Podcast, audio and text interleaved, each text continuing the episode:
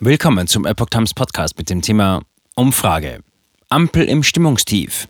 Die meisten Bürger würden heute anders wählen. Ein Artikel von Epoch Times vom 16. September 2022.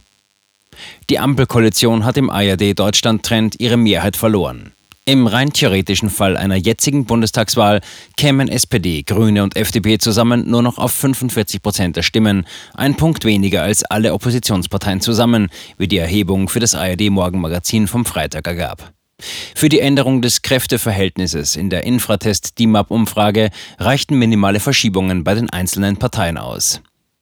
Union in Umfrage stärkste Kraft.